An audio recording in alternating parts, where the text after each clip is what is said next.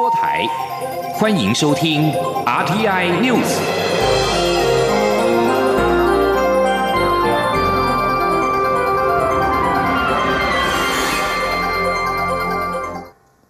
各位好，我是主播王玉伟，欢迎收听这节央广主播台提供给您的 RTI News。新闻首先带您关注，立法院会今天排定处理民进党团提出的反渗透法进赴二读，蓝绿都寄出甲级动员阴应。不过，由于国民党团拒绝进场投票背书，全案在无人表达异议之下顺利通过。同时，国民党团另外提出反并吞中华民国法草案，呼吁朝野共同支持。前天记者郑林的采访报道。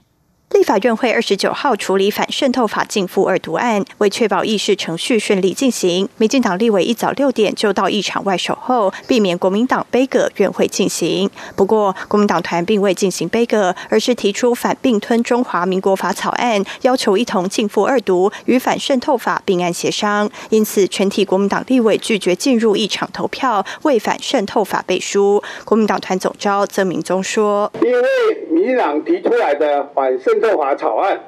完全是选举操作，国民党不背书，不随之起舞，所以我们等一下不到议场里边。另外，我跟各位报告，国民党团提出来的反并吞中华民国草案，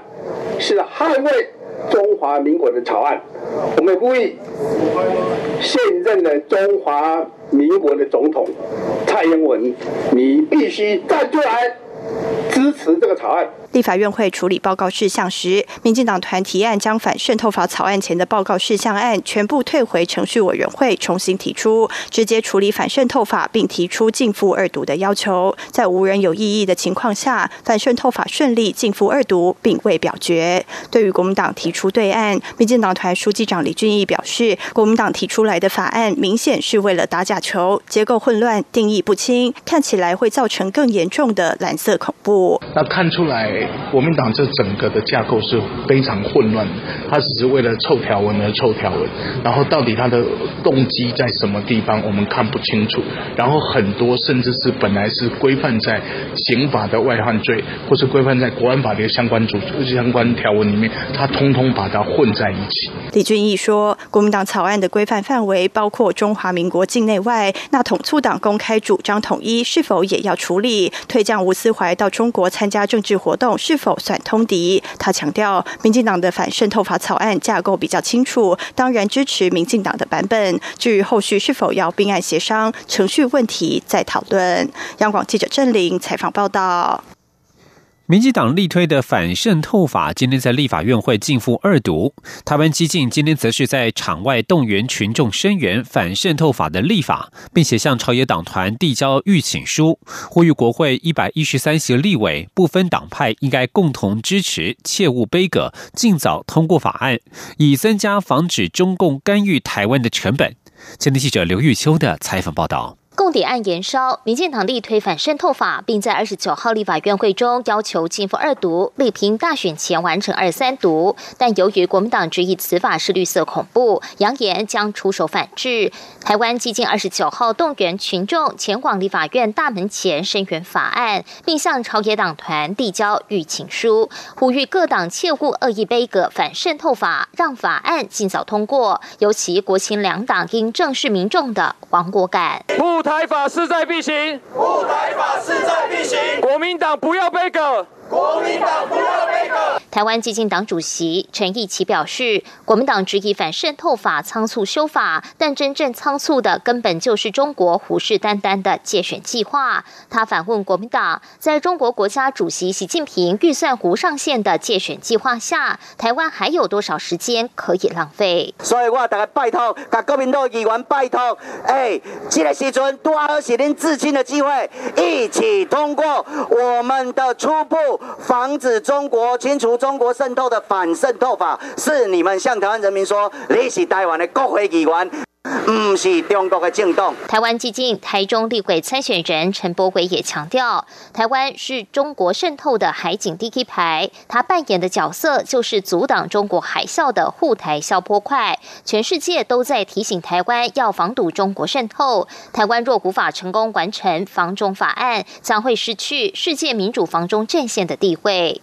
对于台湾激进递交的预警书，民进党立委王定宇代表民进党出面接下，并强调此法版本众多，虽无法令各方皆满意，但执政党会尽最大努力完成修法，守护台湾民主。中广电台记者卢秋采访报道。最需要关心的是台湾的电动车产业。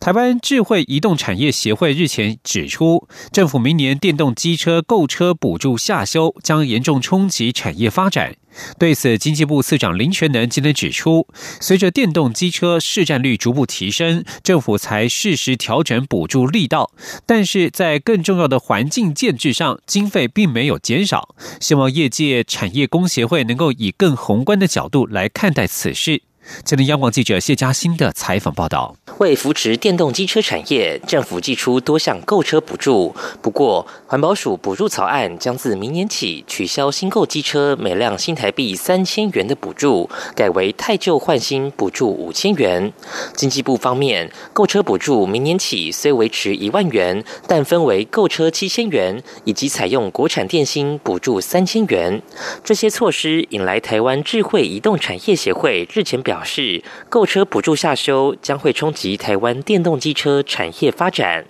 对此，经济部次长林全能二十九号出席活动受访时回应，政府基于这两三年来电动机车在台市占率逐渐提升，在购车补助力道上适时调整。接下来更重要的是环境建制这方面的经费没有改变。他说。你看我们的那个补助消费者购置的这个部分是往下来做调整，但是我们还是维持一定的那个程度存在嘛哈。但是我们对那个来补助业者去设充电站或者是这个换电站的部分都没有调整，这意味着说我们会在环境建构上会更加重视。我想我要回应业界所关心的部分是，请业界要从更宏观的环境的一个建构上来看的。林纯能强调，会是市场环境发展来针对各项补助做滚动式检讨。同时，除了补助及建构环境外，政府也期望在电动机车关键的电池领域上做出突破，盼能结合电池厂以及终端电动机车厂的力量，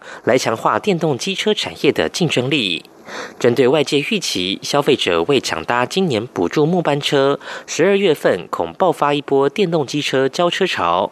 林纯能则说，短期买气或许会受到政策影响，未来应可恢复正常情况。另一方面，若整体环境建制的够友善，消费者购买意愿就会提高。长期来看，补助减少应不会冲击买气。中央广播电台记者谢嘉欣采访报道。而在金融产业方面。二零一九台北金融科技展今天在台北登场，蔡英文总统特别出席并参观摊位。他在致辞时特别指出，台湾要在美中贸易冲突和香港情势的发展中，打造台湾成为亚洲企业资金调度中心，并且进一步松绑法规，让台湾人的资金汇回台湾，台湾人可以进一步管理台湾人的钱。另外，未来也将成立国家融资保证机制，以力推动重大经济建设。今天记者陈林信红的采访报道。台北金融科技展是台湾最重要的金融科技盛会，汇集国内外金融科技、产学研创等多元资源，于去年首次举办，吸引超过三万两千人参观。今年总参展家数在扩大，共超过两百四十家，其中包括来自十三个国家或地区，超过一百家国外新创来台参展，以及英美五家独角兽共同参与。蔡英文总统二十九号出席 FinTech 台北。二零一九台北金融科技展开幕典礼，他在致辞时指出，美洲贸易冲突和香港情势的发展，都让台湾的产业发展遇到新的挑战和机会。不过，政府也有一个目标，就是要打造台湾成为亚洲企业资金调度和高阶资产管理中心。为了鼓励台资和跨国企业来台进行资金调度，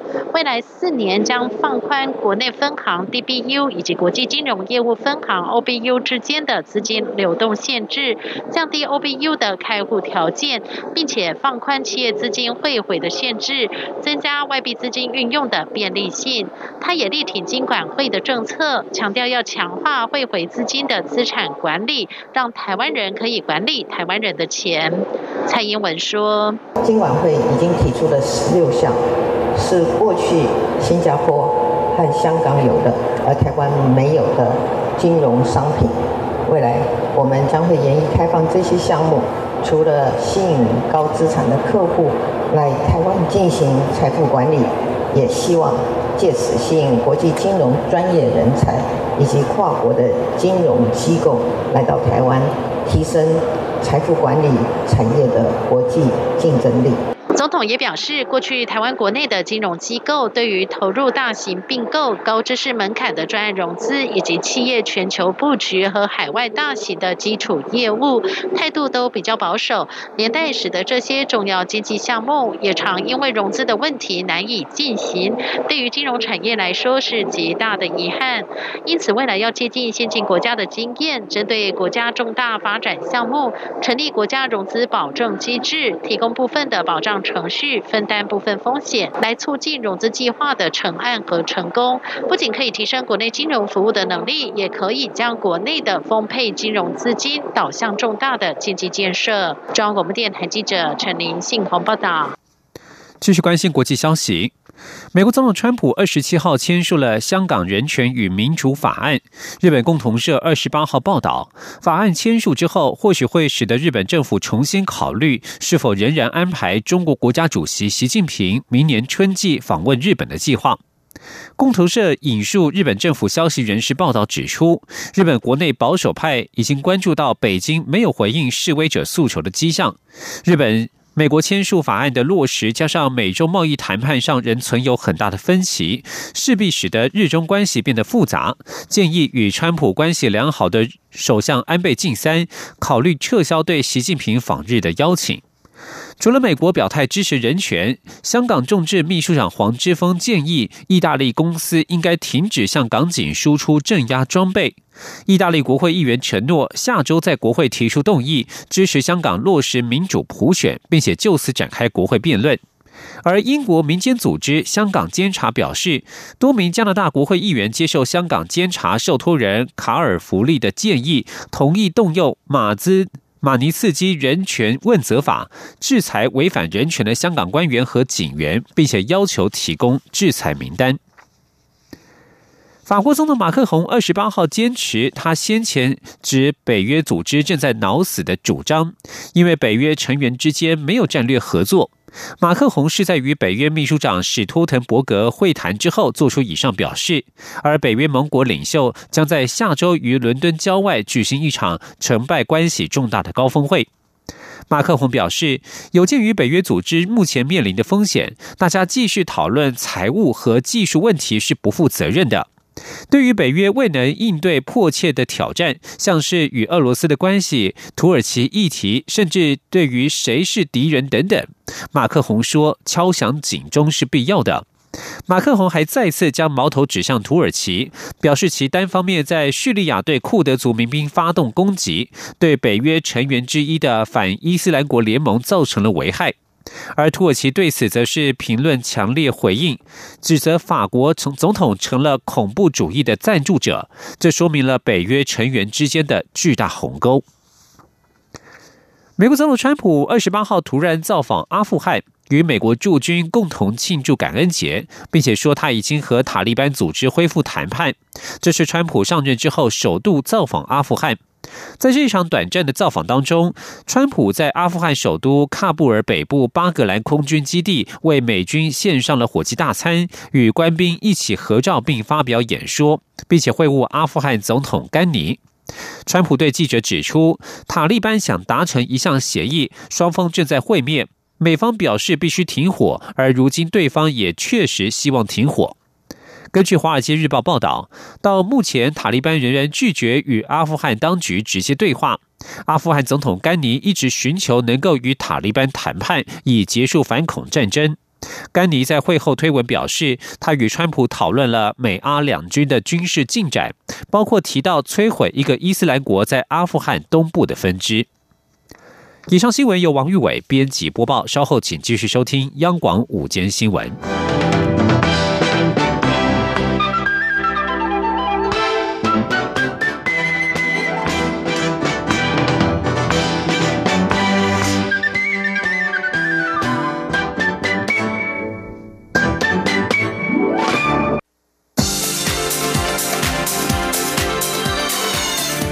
是中央广播电台台湾之音，欢迎继续收听新闻。听众朋友您好，我是张顺祥。新闻焦点，首先关注的是北韩官媒今天报道，北韩的领导人金正恩监看了一场超大型多管火箭系统的成功试射，并且感到非常的满意。南韩的军方表示，北韩二十八号朝东部海域发射两枚短程发射体，在先前的三次试射之后，这显然是北韩新一次针对新型多管火箭发射器所进行的测试。北韩国营的中央通讯社报道，就如同先前在八月跟九月一样，金正恩这一次监看了试射，但他并没有出席上一次十月三十一号的试射。北韩二十八号试射的两枚弹道飞弹，日本防卫大臣河野太郎今天说，日方推测两枚试射间隔时间不到一分钟，显示北韩意图要提升连续发射的技术。日本放送协会 NHK 报道，北韩二十八号的傍晚试射两枚弹道飞弹，飞行高度大概一百公里，距离大概三百八十公里，研判可能落在距北韩外海非日本专属经济区的日本海。继续把新闻焦点关注到香港，终于撤了。香港警方今天上午在理工大学完成了搜证和移走危险化学物品之后，已经陆续的撤离校园。警务处助理处长周一鸣表示，警方安全小组在理大的工作已到完成阶段，运走今天所发现的所有危险物品之后，中午以前可以把校园交还给校方。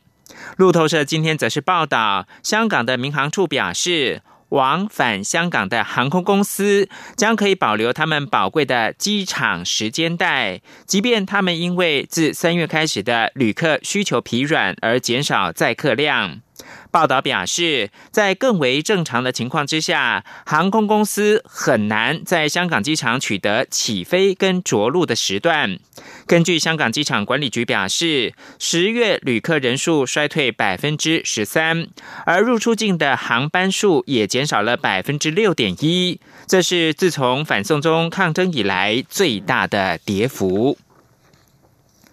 继续把新闻焦点回到台湾的二零二零总统大选，国民党总统参选人韩国瑜阵营持续的批评政府放宽台中火力发电厂的烧煤量，炮轰政府是用癌就是癌症的癌来发电。行政院长苏贞昌今天透过官方的 LINE 账号澄清，唱歌可以走音，讨论政策不要走中。台中火力发电厂的燃煤量。二零一四年烧了一千八百三十九万吨，蔡英文总统上任以来已经减煤超过五百万吨，今年烧不到一千三百万吨。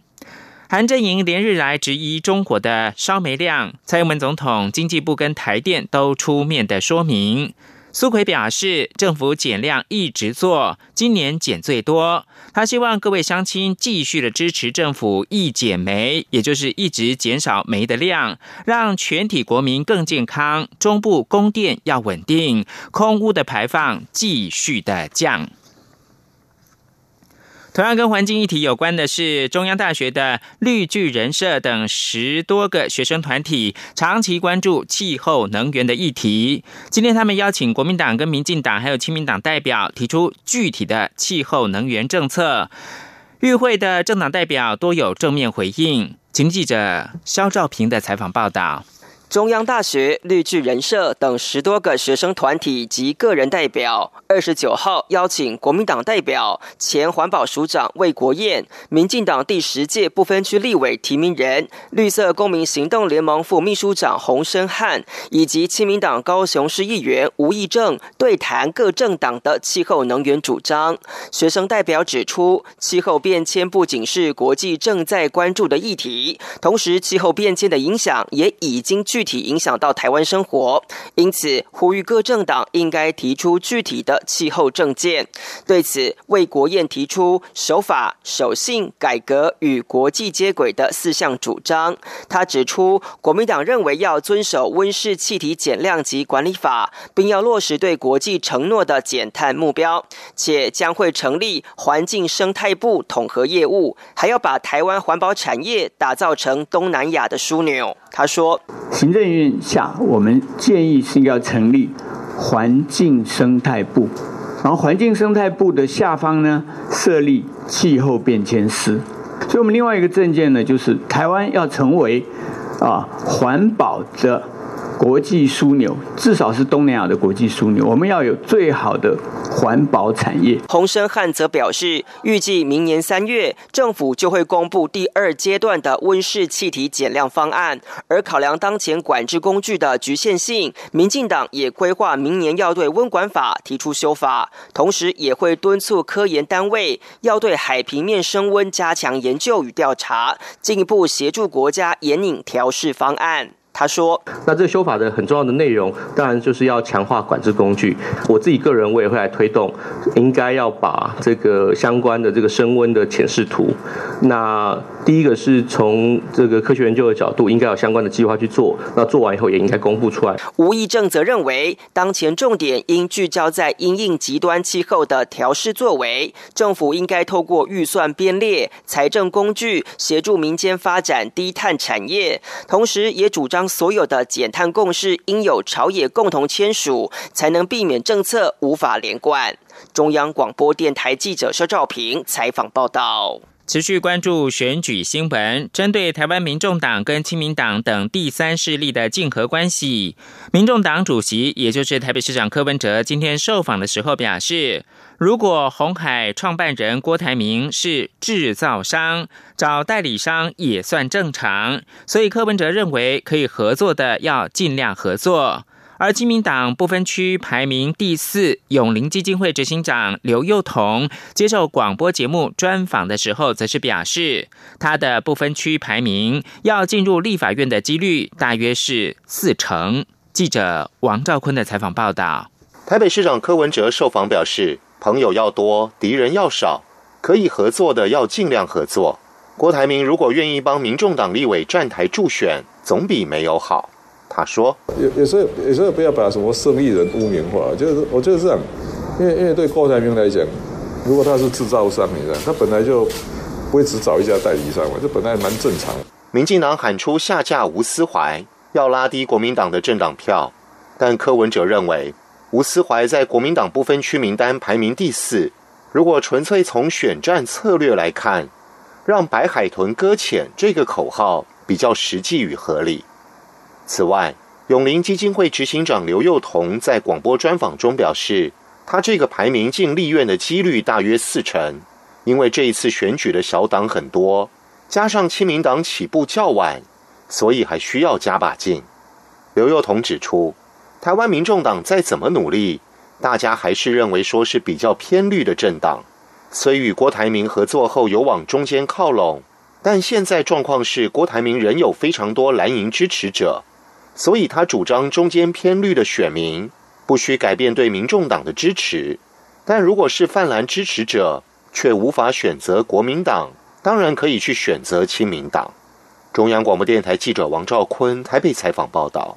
为了保障被征收土地民众的权益，内政部日前部务汇报通过了土地征收条文实行细则的修正草案，增订只要是原土地所有权人的继承人为全体继承人的利益，都可以申请收回，或者是请求撤销废止征收，不必由全体的继承人共同来申请。内政部今天表示，依照土地征收条例的规定，需用土地人在征收土地之后，如果不按照征收计划来使用，原所有权人可以申请收回或者是请求撤销废止征收。但若原土地所有权人已经死亡，则必须由全体的继承人共同来申请，造成不便。因此，内政部修正了规定，增订任意继承人得为全体继承人的利益提出申请。大幅的放宽程序，以充分保障民众的权益。修正条案在近期会发布实行。台湾微软今天举办微软跟合作伙伴人工智慧大会，展现微软最新 AI 技术，像是拍张照片就可以立刻分析个性跟运势的 AI 面相分析。还有可以远端观察工厂设备的混合实镜头戴显示器，都相当的吸睛。记者郑祥云、杨文军的报道。站在镜头前微笑，点下按钮，倒数三二一，一张照片就可立刻分析个性及运势。运用传统算命学的元素，从眼睛间距、鼻子大小、眉毛浓淡等做判断。最后 AI 淘淘洗，还会将你的颜值评分。微软技术人员说：“它就是有分五种类型的人，就是金木水火土，对，然后。”它分别就是它这样分别会有很多种不同的组合，对，然后它就是它这个金木水火土，它是根据你的脸型做判断。另外，这台主打未来工厂运用的微软 HoloLens 混合实镜头戴显示器，工厂人员只要戴上去，所看到的景象就能远端回送中央控制中心。微软技术人员说：“那可能现场工作工现场工程师。”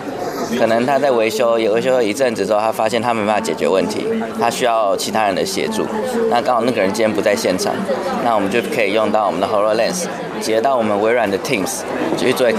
去做一个远端的视讯的协助。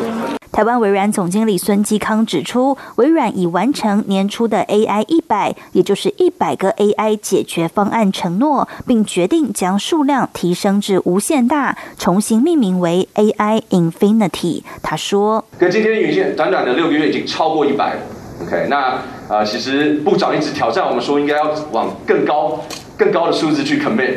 那我们说这样子吧，我们不要再算了，因为其实每天在增加，我们直接叫 AI 飞得紧。随着 AI 快速发展，台湾微软与多个企业伙伴合作下，在智慧生活、智慧制造及智慧医疗都有了长足进展。期盼持续建构 AI 生态圈，加速台湾产业创新，并开发新商机。中央广播电台记者郑祥云、杨文君在台北的采访报道。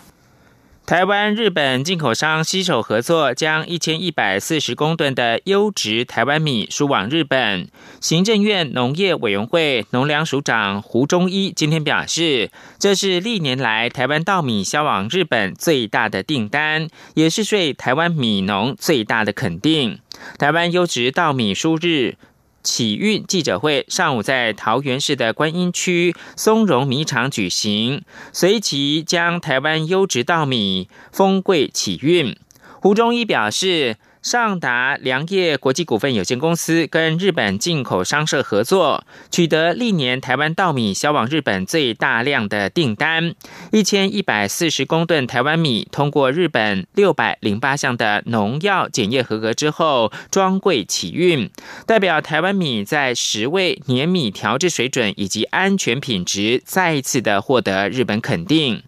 胡中一说：“日本非常严格要求食品安全，进口稻米更是采严格的卫生安全标准，需通过严格农药残留检验才能够进口。这是肯定以及激励台湾近年发展安全新农业施政的成果。”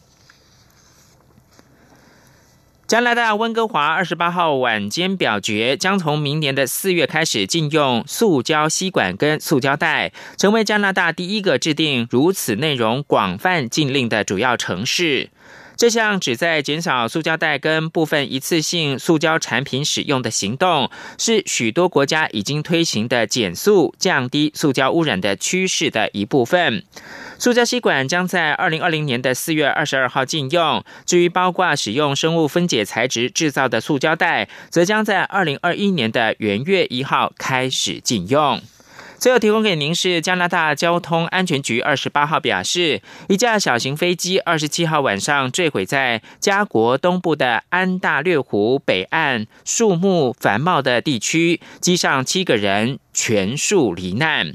这架派破 A P A 三十二的单发动机飞机是由多伦多的巴顿维尔机场飞往安大略，在当地时间傍晚五点多失踪。加拿大派出警察，乘全地形车跟军方搜救直升机等紧急救援机构将失事飞机定位。这架飞机被发现坠毁在距离目的地不远的地方，由于坠毁地点林木繁茂，难以到达，包括驾驶在内机上七个人全数罹难。